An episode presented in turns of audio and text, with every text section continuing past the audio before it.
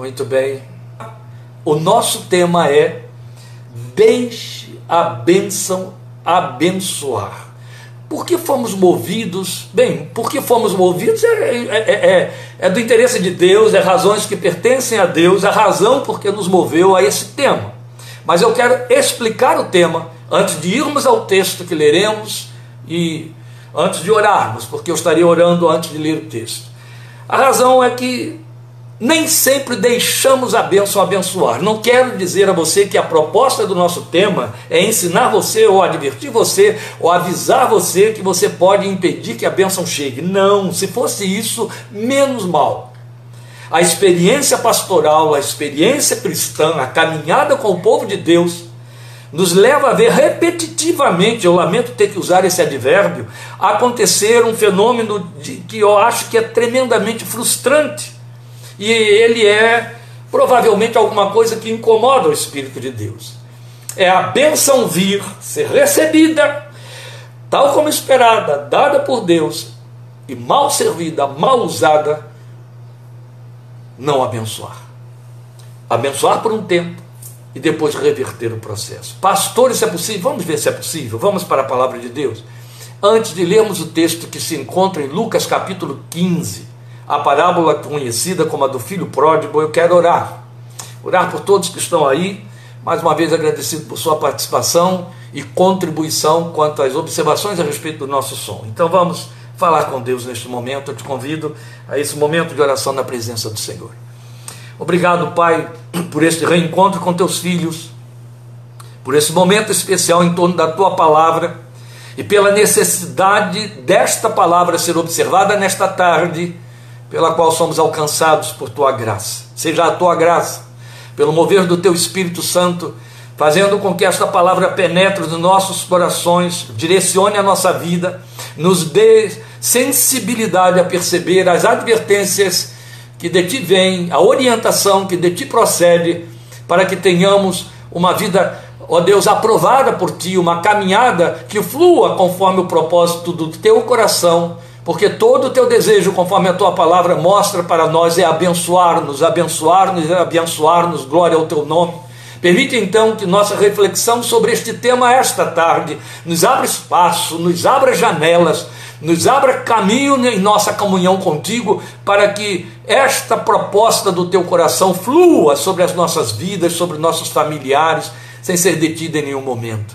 Recebe a nossa gratidão por esta oportunidade tão especial que nos dás Vai ao encontro das vidas que estão em contato agora conosco, em comunhão com a tua palavra, e aqueles que estarão de igual forma em comunhão com a tua palavra a posteriori, absorvendo aí o que está sendo ministrado, estará sendo ministrado agora através de outras mídias. Nós te rogamos, esperando na graça que há em Cristo Jesus, teu Filho amado, para o louvor de tua glória, hoje e sempre. Amém. Amém, meus queridos. Nosso texto está sendo declinado em cima do texto da parábola, como disse, conhecida como a parábola do filho pródigo, que na verdade deveria ser conhecida como a parábola dos dois filhos. Eu convido você a abrir sua Bíblia então em Lucas, capítulo 15. Vou fazer a leitura a partir do versículo 11, tá bom? Lucas 15, a partir do versículo 11. Eu vou ler até o versículo 18, depois pulo ao 20 e vou até o 22, pulo o 23 e encerro com o 24. Eu vou citando os versículos posteriormente. Lucas 15, a partir do versículo 11, o texto diz assim: é Jesus contando esta parábola. Jesus continuou: Um homem tinha dois filhos. O mais novo disse ao seu pai: Pai, quero a parte, eu quero minha parte da herança.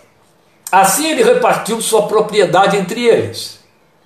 Não muito tempo depois, o filho mais novo reuniu tudo que tinha e foi para uma região distante. E lá desperdiçou os seus bens vivendo irresponsavelmente. As suas versões dizem dissolutamente, vivendo irresponsavelmente. Depois de ter gasto tudo, houve uma grande fome em toda aquela região e ele começou a passar necessidade. Por isso foi empregar-se com um dos cidadãos daquela região que o mandou para o seu campo a fim de cuidar de porcos. Ele desejava encher o estômago com as vagens de alfarrobeira que os porcos comiam, mas ninguém lhe dava nada. Caindo em si, ele disse: Quantos empregados de meu pai têm comida de sobra e eu aqui morrendo de fome? Eu me porei a caminho e voltarei para meu pai e lhe direi: Pai, pequei contra o céu e contra ti. Não sou mais digno de ser chamado teu filho. Trata-me como um dos teus empregados. Versículo 20. A seguir, levantou-se e foi para seu pai. Estando ainda longe, seu pai o viu e, cheio de compaixão, correu para seu filho e o abraçou e beijou. O filho lhe disse: Pai, pequei contra o céu e contra ti, não sou mais digno de ser chamado teu filho. Mas o pai disse aos seus servos: Depressa, tragam a melhor roupa e vistam nele. Coloquem um anel em seu dedo e calçados em seus pés. Vamos saltar ao versículo 24 e encerrar. Pois este meu filho estava morto e voltou à vida, estava perdido e foi achado, e começaram a festejar o seu regresso. Meus queridos, a, a verdade é que a parábola, conhecida como a parábola dos dois filhos, ela serve a muitos aplicativos, todos eles muito pertinentes. Este que vamos fazer reforçando o nosso tema, referendando nele o nosso tema, é mais um e talvez um pouco diferenciado. Mas na intenção de consubstanciar nosso tema, é que eu vim para ele. Esse texto, a meu ver, lhe dá maior propriedade. É esta parábola aí. Ela é mais conhecida como a parábola do filho pródigo, mas eu, eu, sinto o dever de associar mais dois textos, pelo menos mais dois, que reforçam, que ajudam a esclarecer esse tema. Deixe a bênção abençoar. Um deles se encontra em Êxodo 16, de 12 a 28, e não dá tempo de você ficar procurando, mas eu vou ler aqui, eu tenho ele selecionado, e eu vou ler o texto aqui para você. Êxodo é um, Êxodo 16, de 12 a 28, peço a sua paciência para a longa leitura onde Deus disse para Moisés, lá no deserto, depois da peregrinação ter começado: Ouvi as queixas dos israelitas, responda-lhes que ao pôr do sol vocês comerão carne, e ao amanhecer se fartarão de pão. Assim saberão que eu sou o Senhor, o seu Deus. No final da tarde apareceram codornizes que cobriram o lugar onde estavam acampados. Ao amanhecer havia uma camada de orvalho ao redor do acampamento. Depois que o orvalho secou, flocos finos semelhantes à geada estavam sobre a superfície do deserto. Quando os israelitas viram aquilo, começaram a perguntar uns aos outros: que é isso? Maná. De onde derivou-se a palavra que se fixou em nossas línguas. Maná. Que é isso? Pois não sabiam do que se tratava. Disse-lhes Moisés: Este é o pão que o Senhor deu a vocês para comer. Assim ordenou o Senhor Cada chefe de família recolha quanto precisar, um jarro para cada pessoa da sua tenda. Os israelitas fizeram como lhes fora dito. Alguns recolheram mais, outros menos. Quando mediram com o jarro, quem tinha recolhido muito não teve demais, e não faltou a quem tinha recolhido pouco. Cada um recolheu quanto precisava. Ah, como eu gostaria de frisar isso aqui, meus queridos. Cada um recolheu quanto precisava. De quê? Do maná, da bênção de Deus naquele lugar deserto para atender a solicitação, a súplica deles. Queremos pão. Deus lhes mandou pão do céu. Mas aí veio uma ordem dizendo assim: depois do texto dizer, cada um recolheu quanto precisava. Ninguém deve guardar nada para a manhã seguinte, ordenou-lhes Moisés. Todavia, alguns deles não deram atenção a Moisés e guardaram um pouco até a manhã seguinte, mas aquilo criou bicho e começou a cheirar mal. Ei, fixe isso aqui comigo. Era um pão para saciar a fome, atender a um desejo e necessidade do coração deles. Mas houve uma orientação. Esse aqui, e nós, ela vai acontecer de novo. Eu estou usando um aparelho indevido. E estes são alguns obstáculos que vão nos acontecendo, mas eu peço a sua paciência e nós vamos continuando. Vamos dando sequência. A orientação foi: não deixem nada para amanhã, para o dia seguinte. E aí, como não atenderam, a bênção apodreceu. Entende? Apodreceu, cheirou mal e criou bicho. Por isso Moisés irou-se contra eles, o texto diz. Cada manhã todos recolhiam quanto precisavam, pois quando o sol esquentava aquilo se derretia, o maná. No sexto dia recolheram o dobro, dois jarros para cada pessoa, e os líderes da comunidade foram contar isso a Moisés que lhes explicou. Foi isto que o Senhor ordenou. Amanhã será dia de descanso, sábado consagrado ao Senhor. Assem e cozinhem o que quiserem, guardem o que sobrar até amanhã seguinte. E eles o guardaram até amanhã seguinte, como Moisés tinha ordenado, e não cheirou mal, nem criou bicho. Como no hoje, disse Moisés, pois hoje é o sábado do Senhor. Hoje vocês não o encontrarão no terreno. Durante seis dias vocês podem recolhê-lo, mas no sétimo dia, o sábado, nada acharão. Apesar disso, Alguns deles saíram no sétimo dia para recolhê-lo, mas não encontraram nada. Então o Senhor disse a Moisés: Até quando vocês se recusarão a obedecer aos meus mandamentos e às minhas instruções? Meus queridos irmãos, o tema é: Deixa a bênção abençoar. Tivemos aqui um reforço. Eu só li o texto da parábola dos dois filhos e ainda não entrei lá para poder fazer a, a, o posicionamento do tema.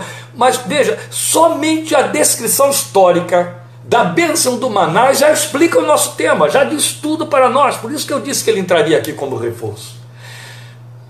Há até um mistério desse, nesse, nessa bênção, que ela por si só, toda ela por ser milagre, é um mistério. O que, que acontece ali? O pão vem do céu, é um milagre dado por Deus no deserto, é coisa criada por Deus, é tão diferencial que eles perguntam o que é isso? Maná, maná, e criou-se o nome. Mas aí houve orientações específicas, a forma de usar, a medida como deveriam usar. Pegue o que vocês precisam. Alguns pegaram demais, depois descobriram que acabou sendo só o que necessitavam mesmo. Outros pegaram de menos e viram que não faltava. Mas aí disseram, a ordem foi: não guarde nada para o dia seguinte. Guardaram, virou, deu, virou maldição a bênção. Apodreceu, cheirou mal, deu bicho.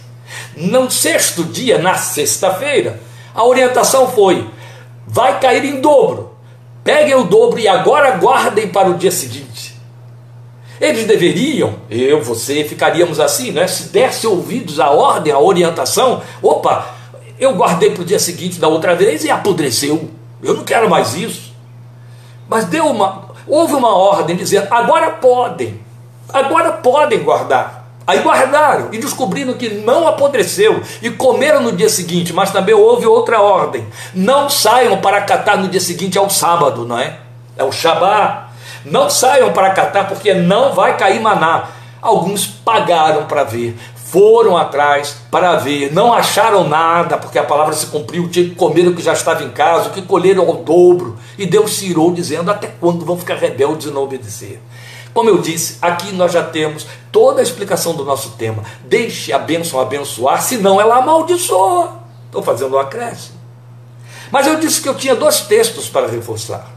O outro texto está em Deuteronômio, Deuteronômio, capítulo 11, versículos 22 a 28. E de novo, eu peço a você para ter paciência com a leitura. O texto de Deuteronômio orienta e diz para nós, dando reforço ao nosso tema: se vocês obedecerem a todos os mandamentos que mando vocês cumprirem, amando o Senhor, o seu Deus, andando em todos os seus caminhos e apegando-se a Ele, então o Senhor expulsará todas essas nações da presença de vocês, e vocês despojarão nações maiores e mais fortes do que vocês. Em que vocês puserem os pés, será de vocês o seu território se estenderá do deserto do Líbano e do rio Eufrates ao mar ocidental. Ninguém conseguirá resisti-los. O Senhor, o seu Deus, conforme prometeu a vocês, trará pavor e medo de vocês a todos os povos daquela terra, aonde quer que vocês forem. Prestem atenção, o texto diz. Hoje estou pondo diante de vocês a bênção e a maldição. Vocês terão bênção se obedecerem aos mandamentos do Senhor, o seu Deus, que hoje estou dando a vocês mas terão maldição se desobedecerem aos mandamentos do Senhor, o seu Deus, e se afastarem do caminho que hoje ordeno a vocês para seguir deuses desconhecidos. Meus queridos, o texto de Deuteronômio nos explica o que aconteceu lá em Êxodo, entende? Mas nós estamos é com a parábola dos dois filhos para explicar o nosso tema, ou para situar o nosso tema, deixe a bênção abençoar. O que estes três textos têm em comum é o risco da bênção divina ser convertida em maldição por uso indevido dela.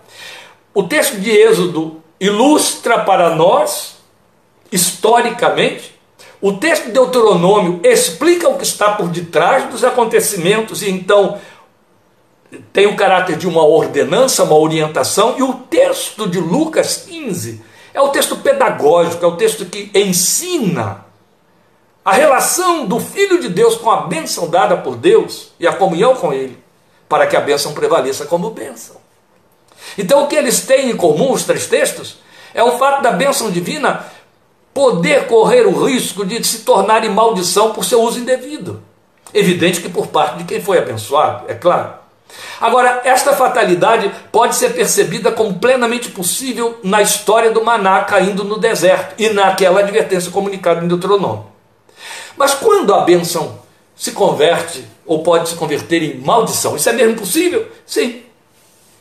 É isso que Jesus nos ensina quando chama a nossa atenção sobre o comportamento do filho mais jovem nessa parábola dos dois filhos, porque faz parte da sua didática. Há muita gente, eu tenho de, de respeitar isso, é claro, que reduz o significado da parábola ao crente que se desvia. Essa parábola, a terceira parábola né, daquela trilogia de Lucas 15. E geralmente reputa-se por desviado aquele que se afasta da comunhão numa igreja visível, onde ele costumava congregar-se. Pessoalmente, eu penso que mais facilmente encontramos vidas dentro da igreja e desviadas do caminho do Senhor. Mas conceitos à parte, dentre tantas lições mais nobres que esta parábola nos comunica, nós podemos ler a possibilidade de um filho de Deus usar a bênção recebida tão erroneamente que ela se transforma numa maldição, no mal contra ele mesmo. Agora, quando e como isso é possível. Então eu, eu chamo a sua atenção para os pontos que a parábola aponta para nós. Eu sei, acredito que você está aí com sua Bíblia aberta em Lucas 15, então você pode acompanhar. Veja bem, o que que o texto nos ensina? O que que o ensino de Jesus, a didática de Jesus ao fazer uso e criar a parábola dos dois filhos, ou do filho pródigo, vai mostrar para nós? O que, que ele pontua? Primeiramente, ele mostra que o filho busca no seu pai o que deseja. Eu e você também fazemos isso no que diz respeito ao Pai Celestial. O filho busca o que deseja no seu pai. Não pode, talvez não tenha nem consciência de que necessita.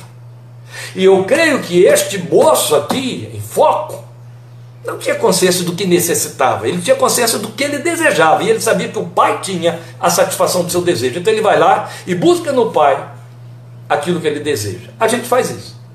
Agora ele recebe como um direito dado ao pedido de um filho. Entende? O pai dá atendendo ao pedido e deu. E nisso abençoou. Isso se constituiu em bênção para o filho.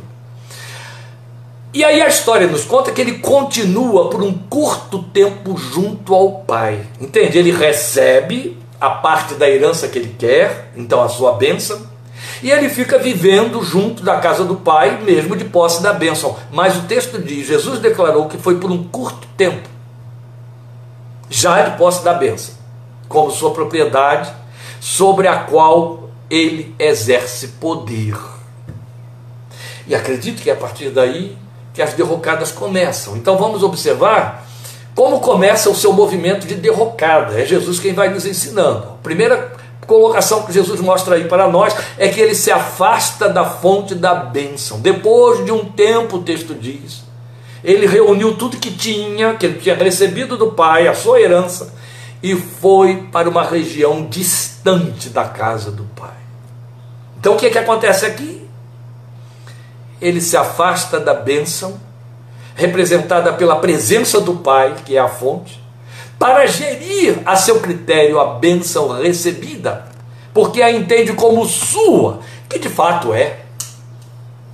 Ela é sua, ele pediu, o pai deu. Mas o que, é que ele faz? Ele acha que pode geri-la por sua própria conta, porque afinal de contas ela é dele. Ele a recebeu. Só que longe da fonte. Exatamente porque ele se entende o Senhor da bênção. Volte lá ao texto de Êxodo, e o que, que você tem? Olha o que, que nós lembramos lá, houve uma orientação precisa, a bênção foi dada, mas resolveram gerir, contrariando as orientações. Entende? Opa, isso é sério. Só que longe da fonte, ela se torna e se tornou como planta tirada da raiz. Seca depressa, por falta de sustentabilidade. E é interessante perceber a ênfase que Jesus dá, mostrando que o sair da casa correspondeu a deixar o pai. Sabiam disso? Talvez a gente não preste muita atenção na leitura. Mas volte ao seu texto e você vai perceber que é exatamente o que está colocado ali pelo Senhor Jesus e de uma forma muito sábia, como é própria dele. Entende? o sair da casa correspondeu a deixar o pai, não a deixar a casa. A deixar o pai. Porque quando o jovem pensa em voltar, ele diz para si mesmo: Voltarei para meu pai. Ele não diz: Voltarei para minha casa. Entendeu? Voltarei para meu pai, porque ele estava se dando conta, ele se conscientizou de que ao sair da casa, ele saiu do centro da fonte, ele saiu da presença, da presença do pai. Ele não diz isso, voltarei para minha casa, voltarei para meu pai. Foi quem ele deixou de fato, ao fazer o movimento para fora do ambiente. Esta é uma das razões porque as pessoas atribuem sempre essa parábola ao crente que se desvia, tomando como ambiente o espaço geográfico da igreja visível, o espaço da, do lugar de reunião da comunhão dos cristãos. É, não é por aí. A sua administração da bênção, Jesus diz, resulta em desperdício. Esta é outra coisa importante a considerar aqui. Foi a palavra que Jesus empregou. Ele faz uso disso porque ela significa mais precisamente esbanjar ele foi desperdiçar, ele foi esbanjar. E esbanjar, no português, por sua vez, significa espalhar sem o objetivo apropriado, de forma nobre, desperdiçar.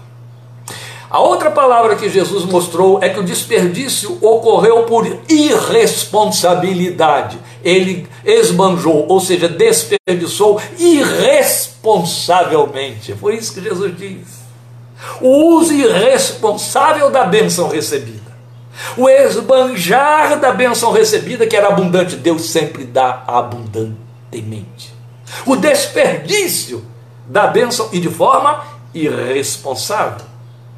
O que tudo isso significa e tem a ver conosco. Geralmente, quando nós encontramos textos com abordagens negativas, este é um deles, nos proteger. A gente faz uma, um, um autoexame muito ligeiro para dizer: não, eu não faço isso, eu sempre tenho cuidado, se eu sei que é bênção de Deus, eu com temor e com gratidão eu uso. Não nos enganemos. Qualquer que seja a bênção que buscamos em Deus, torna-se objeto de nosso cuidado pessoal. Ela nos é dada de fato. Enquanto nos mantivermos conscientes de que Ele é a fonte supridora e mantenedora dela, tudo vai bem. Ela está conosco, ela é nossa, mas deve ser vivida em Sua presença, em comunhão com Ele, que é a sua fonte, que é a sua causa e sustentação. Isso ainda nos deixa com livre acesso para demais bênçãos necessitadas. Seja da ordem de saúde física, uma cura, espiritualidade propriamente dita. Sabe? Eu quero parar um pouquinho sobre isso aqui com você, já que nós precisamos dar pertencimento às aplicações, ou fazer aplicativos pertinentes a esta parábola, a este nosso tema. Aqui está uma área que é fácil a gente passar a gerir fora da fonte.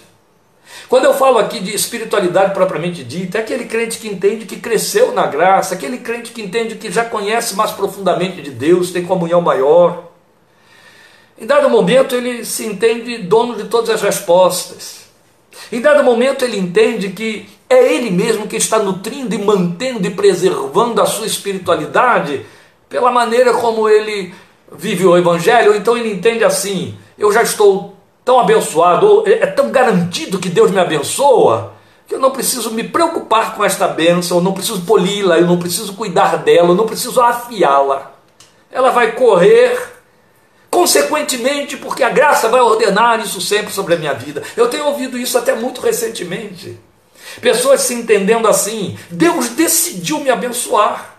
Porque há um texto muito bonito, por sinal, que diz: aquilo que Deus abençoar, abençoado está. Foi Salomão quem disse, perdoe, eu avisei que estaria tossindo, é, Mas é preciso entender o significado e a ambiência em que isto ocorre.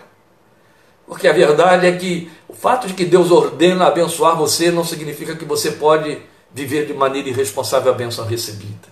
Ele é a fonte de sustentação e de manutenção dela. E incluindo aí outras situações, como nós estamos dizendo, as bênçãos necessitadas que, às quais podemos ter livre acesso. Então, seja de, da ordem de saúde física, que é a cura, uma espiritualidade propriamente dita, ou situações de cunho temporal, como o trabalho, que é justamente o que nos corre, nos faz correr para a presença de Deus, a questão da provisão de cada dia, não é? Mas até o lazer também. Ele entra aí, lazer tem, é bênção e tem que ser vivido na presença de Deus e buscado em Deus, entende? Não é o fato de que Deus me abençoa financeiramente, me dá aí um bom espaço, as minhas merecidas férias, que eu vá usufruir o lazer como se eu fosse um mundano, alguém que vive aleatoriamente as, as bênçãos da sua vida, e então o lado divertido da vida, Deus não entra nele, não tem culto nele. Cuidado com isso. Mas veja, até criação de filhos, a formação de um lar, tudo isso são bênçãos que podemos buscar e receber da mão de Deus, mas que não temos direito de gerir por nossa própria conta, desatrelando do cuidado e da presença sustentadora, mantenedora da benção dada, que é o nosso Deus. Na verdade, meus queridos, lembrando o texto de Romanos 14, 7 e 8, o cristão só o é de fato, só vive sob a égide da palavra vista nesse texto de que Paulo nos fala em Romanos 14, 7 e 8. Vou lembrá-lo para vocês. Paulo diz: lembra, eu disse a vocês, eu sei esse texto de cor. Eu tenho buscado em Deus fazer com que ele, ele seja a regência da minha vida. Pois nenhum de nós, Paulo diz, vive para si. Nenhum de nós morre apenas para si. Se vivemos, vivemos para o Senhor. Entendeu? Trabalhando de férias, lazer, estudando, indo à igreja, criando filhos. Se vivemos, Vivemos para o Senhor. Se morremos, morremos para o Senhor. Assim, quer vivamos, quer morramos, pertencemos ao Senhor. Eu estou continuando o texto de Romanos 14, 7 e 8. Então, tudo que fica aquém disso se constitui numa confissão deformada, incompleta. Vou voltar à primeira linha do versículo 7 de Romanos 14. Nenhum de nós vive apenas para si. O que fica abaixo disso, meus queridos? É deformidade de confissão. É confissão incompleta, apequenada.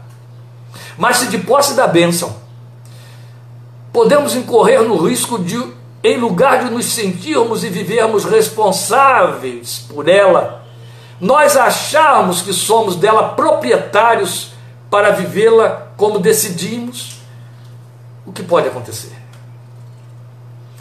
Mas muitas vezes Fazemos uso da própria bênção para nos afastarmos da presença de Deus. Ficamos longe da casa, como quem pensa, já tem o que queria. Aqui está entrando uma denúncia do campo de observação da espiritualidade dos crentes de nossa geração. Quando a bênção se reduz ao ter, a possuir, ela não nos permite ser, pois o propósito de Deus ao nos abençoar é nos aproximar dele e isso nos faz ser. É por isso que eu falo do campo de observação. A experiência pastoral nos mostra que bênção financeira é o laço mais comum que afasta o crente da vida na presença de Deus. Isso é muito repetitivo. A gente às vezes vê homens e mulheres de Deus, crentes, zelosos, numa luta. Uma luta que não é o que chamaríamos de meramente provação ou disciplina divina, mas uma dificuldade financeira muito grande, lutando para ter essas barreiras rompidas, e Deus irromper na vida deles com bênção, com alívio, alargando fronteiras, e quando Deus o faz, o primeiro que é abandonado é Deus. A primeira coisa que vai acontecer de imediato é arrefecimento da busca, da motivação da busca. Então, a observação pastoral nos leva a concluir isso, porque temos observado isso. A bênção financeira é o laço mais comum, é aquilo que mais depressa afasta o crente da vida na presença de Deus, e é bênção, é o maná, provedor e provido no deserto. Muitas vezes esse laço enreda outras situações, como criação de filhos, a vida moral, a saúde física e semelhantes, a raiz de todos os males está no amor ao dinheiro. Pastor, não é assim que o texto diz. Fique com esta leitura invertida e você vai se dar bem. é mais frequente do que se pensa, meus queridos. É possível viver e usar de forma irresponsável uma bênção recebida de Deus? Sim, todas elas. É possível vivê-las de forma desperdiçada, esbanjando irresponsavelmente todas elas, até a criação de filhos. É bastante estar fora da presença. Se entender o único gerente, o suficiente gerente da bênção dada. E aí se constitui, acaba se constituindo em pecado e maldição. É o que Jesus ensina quando põe palavras de arrependimento na boca desse seu filho, daquele filho, desse filho jovem daquele pai. Pai, pequei contra o céu e contra ti. É interessante, alguns entendem que quando ele declara pequei contra o céu, ele estaria dizendo: meu pecado é tão grande que chegou até o céu, é tão grande que é alto demais, chega até o céu. Pequei contra o céu e contra ti. E quando ele se deu conta disso, quando a bênção já não supria mais, é só nesse momento, né? Na parábola, isso é um ponto de advertência para nós, meus amados. Houve uma fatalidade paralela, além do controle dele. Ela aconteceu, fome em toda aquela região, aquele ambiente que foi eleito por ele. E aí é interessante que ele se dá conta de que o lugar e a forma em que vivia na casa do pai, o lugar e a forma em que ele vivia, nada tinha a ver com a casa do pai. Entende? Onde até os trabalhadores tinham fartura de pão. Então ele estava num ambiente tão longe do ambiente do pai que nada tinha a ver com o ambiente do pai. Mas percebe que foi uma fatalidade paralela que ele não podia controlar. Esse é um dos perigos de se afastar da, da, da, da presença, porque as coisas podem mudar assim, da noite para o dia. Nós vimos isso acontecer neste ano 2020, com a declaração governamental de que se cumpriria as regras da OMS, reconhecendo a pandemia mundial. Muita gente foi pega no laço. Não estou me referindo apenas a pessoas que contraíram Covid, morreram, foram vitimadas e sofreram. Estou me referindo às, às coisas que ali foram decorrentes: falências, perda de emprego, dificuldade de ganhar o pão. Nada estava previsto. A vida estava fluindo normalmente com a entrada do ano 2020, janeiro, fevereiro, as coisas foram complicando a partir de fevereiro, março, quando se declarou em 14 de março a instituição da pandemia, tudo foi degringolando para um grande número, entende? Fatores paralelos, fora do controle. Isso tem que gerar em meu coração, no seu coração, o quê? Temor de Deus. Quando Ele me abençoa, Ele delimita o espaço, Ele delimita o tempo, Ele delimita muitas coisas, porque Ele tem o controle destas coisas. Ele sabe o que vem lá na frente. A bênção tem que ser vivida na dependência dele e na presença dele. A bênção não é autorização para ninguém viver absolutamente. Não, não. O perigo de viver a bênção por si e para si mesmo está no fato de que ela pode ser vivida num ambiente que o pai não influencia, um ambiente onde ele não vai, um ambiente onde ele não vive. É isso que a parábola também nos ensina, meus amados. E então o filho procura a solução. Aqui temos lições para nós, aqui temos orientação de como reverter o processo, amém? A solução só a busca, esse filho só a busca, porque cai em si. Foi isso que Jesus disse. Na força original do verbo usado seria a mesma coisa que dizer, ele fez um retorno para si mesmo, como se todo esse movimento fosse estar fora de si. E aqui o sentido que nos alcança é fora, nos alcança, é fora da influência do Espírito que habita no crente, entende? Está fora de si, está fora do Espírito que em nós habita. E esse moço estava fora de si, teve que cair em si, fazer um retorno para dentro de si mesmo. Foi o que aconteceu com uma igreja inteira, a igreja de Éfeso, está lá em Apocalipse capítulo 2. Qual foi a orientação que Jesus disse para ela? Você está fazendo muitas boas obras, muitas coisas bonitas aí. Eu estou vendo como você está tocando a técnica da eclesiologia, como você está fazendo a igreja funcionar com sua agenda, com seus programas. Mas tenho, porém, contra ti que isso tudo está sem a motivação do primeiro amor, da paixão que você tinha. Eu estou fazendo uma paráfrase da carta que Jesus envia à igreja de Éfeso, que é a primeira das sete cartas. Só o fato dela estar no primeiro lugar serve de advertência para mim, para você, como um alerta das possibilidades. Aí Jesus chega para ela e diz para a igreja, para crentes, entende, meus queridos? Para o pastor daquela igreja, para os diáconos daquela igreja, os presbíteros, os professores, o, o, o guardador da porta, os jovens, as senhoras, os senhores, as classes que lá estavam, os frequentadores. Tenho, porém, contra ti que você abandonou o primeiro amor. Aí ele mostra a solução. Arrepende-se e volta lá onde você caiu. Faça um retorno sobre si mesmo. Porque todo esse movimento está fora de si. Então a única solução é voltar para a presença. Não é voltar para, oh Deus, dá de novo a bênção que eu perdi. Oh Deus, muda isso que está aí. Não, não, não. Jesus ensina outras coisas. Porque quando se volta, volta-se como esse moço. Por que, que o pai teve que lhe dar nova roupa, novas vestimentas, novas sandálias, colocar um anel, um selo de aliança no seu dedo? Porque ele voltou sem revestimento, ele voltou sem a autoridade que a, a, o anel representa, voltou sem dignidade mais nenhuma que as sandálias dos pés representam. É assim que ele volta, é assim que se volta, né? descalçados, como vimos até poucos dias. Mas assumindo que errou, com humildade, sem justificativas. Deixando a critério do abençoador decidir o que e como fazer com ele.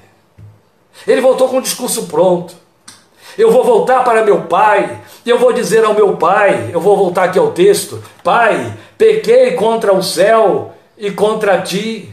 Não sou mais digno de ser chamado teu filho. Trata-me como um dos teus empregados. Aí sabe o que, é que muda? Quando ele chega diante do pai, quando ele vê o pai, quando os olhos se cruzam ali, os olhares se cruzam, ele diz assim: ele repete o discurso que ele tinha pensado em fazer. É, vamos ver. Pai, pequei contra o céu e contra ti, não sou mais digno de ser chamado teu filho, para aí. Ele tinha dito que diria assim: trata-me como um dos teus empregados. Não, ele não diz isso. Ele pensa em fazer isso, quando chega lá, ele não vai além. Apenas diz: não sou digno de ser chamado como, como teu filho. Só isso, e para aí. Porque ele deixa a critério do pai fazer o que bem entender. Mesmo porque ele, eu penso assim, viu gente? Isso é uma interpretação minha aqui. Quando ele olha os olhos daquele pai ansioso, recebendo como pai, recebendo na condição de filho, ele não tem coragem de dizer: Eu entro aqui como empregado. não, não. É pai, é meu pai, é pai mesmo. Sempre há restauração, como houve aqui. Porque assim é o coração do nosso pai. Mas a partir dessa volta, e é assim que eu encerro, já chegamos ao final do nosso tempo aí, ele só pode usufruir o que necessita no nível do filho mais velho. O que, é que eu quero dizer com isso? Com o pai. Qual era a condição em que estava o filho mais velho que não saiu de casa? Quando ele veio reclamar sem entender que aquele filho que abandonou a casa agora volta e é recebido com festa, e o filho mais velho reclama com o pai, o pai chega para ele e diz assim: Meu filho, tudo que é meu é teu. É nessa condição que ele volta para casa. Foi o que ele foi o que ele perdeu de noção. Todas as tuas bênçãos estão comigo. É isso que o Pai está dizendo. É isso que o nosso Pai nos diz. Fulana, fulano, meu filho, minha filha, todas as bênçãos de que você precisa estão comigo. Tudo que é meu é teu. Não é tudo que é meu é para você, tudo que é meu é teu, para vivermos juntos, vivermos em comunhão. É junto, é na casa, tendo no, no Pai não apenas a fonte, mas também o poder que administra a bênção necessária. Entende? Então isso traduz-se em deixar a bênção abençoar. Confirma aquela palavra promessa do Salmo 23:1, o Senhor é o meu pastor, de nada tenho falta. Encerro lembrando a você o que dissemos aqui. Isso vale para a criação de filhos, isso vale para vida profissional, isso vale para a vida afetiva, isso vale para seu lazer, isso vale para a sua vida financeira. Você reconhece que Deus é a fonte do que te abençoa?